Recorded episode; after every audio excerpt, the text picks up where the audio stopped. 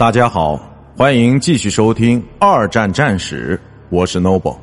今天我和大家分享的是轻巡洋舰之小型轻巡洋舰。自二十世纪二十年代以来，美国和日本海军都拥有这种类型的很多艘巡洋舰，其中包括美国奥马哈级的十艘战舰。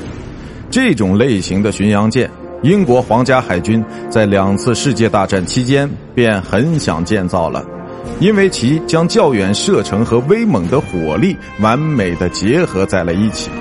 比如说，二十世纪三十年代中期的利安德级就搭载着八乘一百五十二毫米的炮弹，并可达到三十二节的速度，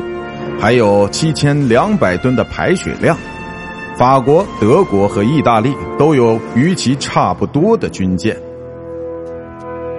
于一九三五年开始服役的德国最现代化的纽伦堡号，其搭载有九乘一百五十毫米的炮弹，在其他方面与英国皇家海军的战舰都非常的接近。法国和意大利海军则稍稍有着不同的侧重点。二十世纪三十年代，意大利人建造了非常快速的战舰，而法国人也做出了相应的回应。意大利的都卡德奥斯塔级，据说可以达到三十七节的速度。